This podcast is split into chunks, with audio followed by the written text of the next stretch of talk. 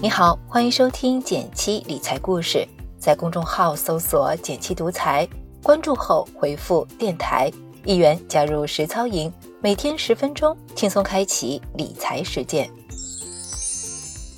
双十一，阿里的战绩出来了，一共卖货四千九百八十二亿，将近去年的两倍。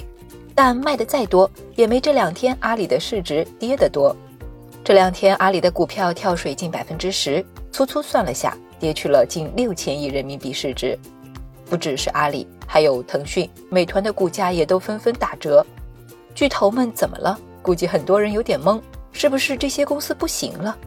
别慌，这些下跌主要还是和一份监管文件直接相关。还有不少用户关心。巨头蚂蚁暂缓上市后，我买的战配基金怎么办？要退吗？今天就来和大家聊一聊和巨头们有关的投资大事。十一月十日，中国市场监管总局发布了一份关于平台经济领域的反垄断指南征求意见稿。这份文件的出台对互联网行业至关重要，因为它释放了一个信号：宽松监管时代即将结束，一个强监管时代行将开启。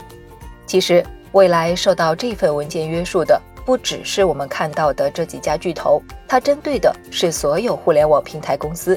哪些公司算平台型公司呢？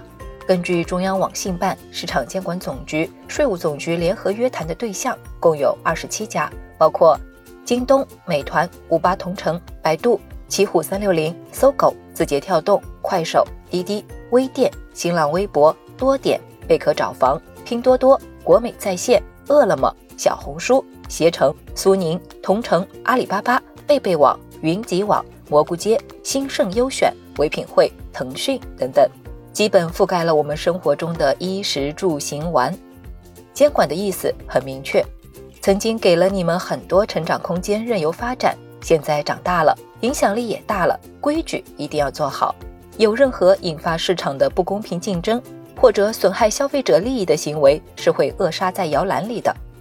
为了把自家的流量最大化，巨头们的确也是打破了头，使出了浑身解数。我有在淘宝上开店的朋友，曾经就收到过只能在淘宝和京东之间二选一的要求。这两家电商二选一的官司现在都还在打。还有一些大平台甚至有数据杀熟的行为，让长期的忠实客户买东西更贵。这些行为在这次的文件里都给了明确指南，对我们消费者利益来说是一种保护。那么，未来巨头们的盈利是否会受到影响呢？股价是否会受到持续打击呢？以及这次下跌真的可以抄底吗？这件事我们可以从两个角度看。第一个角度是强监管是不是会影响平台们的长期发展？影响是一定会有，规矩多了，能施展的空间必然受限。但从长期看，即便被纳入监管，只要这几家大平台仍然在我们的生活中，只要这几家大平台仍然在我们的生活中占据举足轻重的作用，那么他们的优势就还在。咱们以后点外卖还是美团、饿了么，买东西不是京东就是淘宝，只要大多数人还在用，他们的经营根本就还在。大跌更像市场对监管的强力回应，而从最近的情况看，几家巨头的股价都有了不同程度的回升。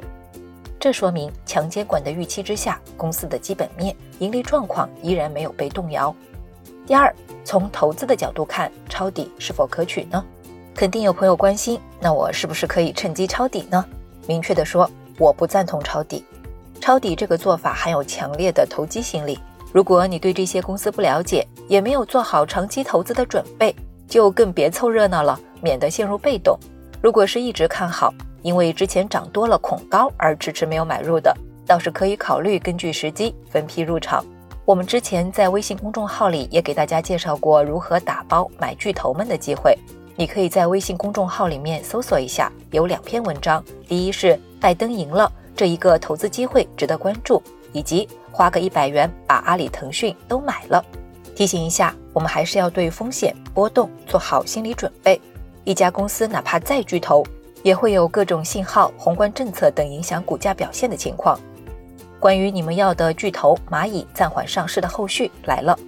最新消息是，五只战配基金给所有投资者开放一个月的退出选择期，可以按净值退出。退还是不退，要想想自己的初心。如果当初因为看好基金经理和团队，一开始就做了长期持有的打算，那么可以考虑继续持有。既然现在基金公司选择继续管理下去，而不是清盘，就说明依然有其他投资机会存在。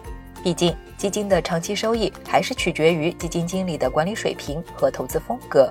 如果一开始就是奔着蚂蚁上市买的，现在局势有变，而且这五只基金都还有十八个月的封闭期，那么从流动性需求和投资目标来考虑的话，可以选择退出离场，去寻找更适合自己的产品。好了，关于巨头们的两件大事就聊到这里。投资中总没有一帆风顺的事情，我们在买入之前要做好充分了解。也要在持有的路上一边消化信息，一边调整自己的投资步伐。每一次读懂一个市场的变化，也就把自己的投资能力圈外延了一些些。如果你一直对投资感兴趣，却不知道从哪下手，不妨试试加入我们的一元实操营，跟着我们来开启一场零基础、低成本的投资实践。如果对你有启发，也请你帮我点个赞，给个小鼓励。好了，今天就到这里啦。最后再提醒一下，微信搜索并关注“减七独裁，记得回复“电台”，你真的会变有钱哦。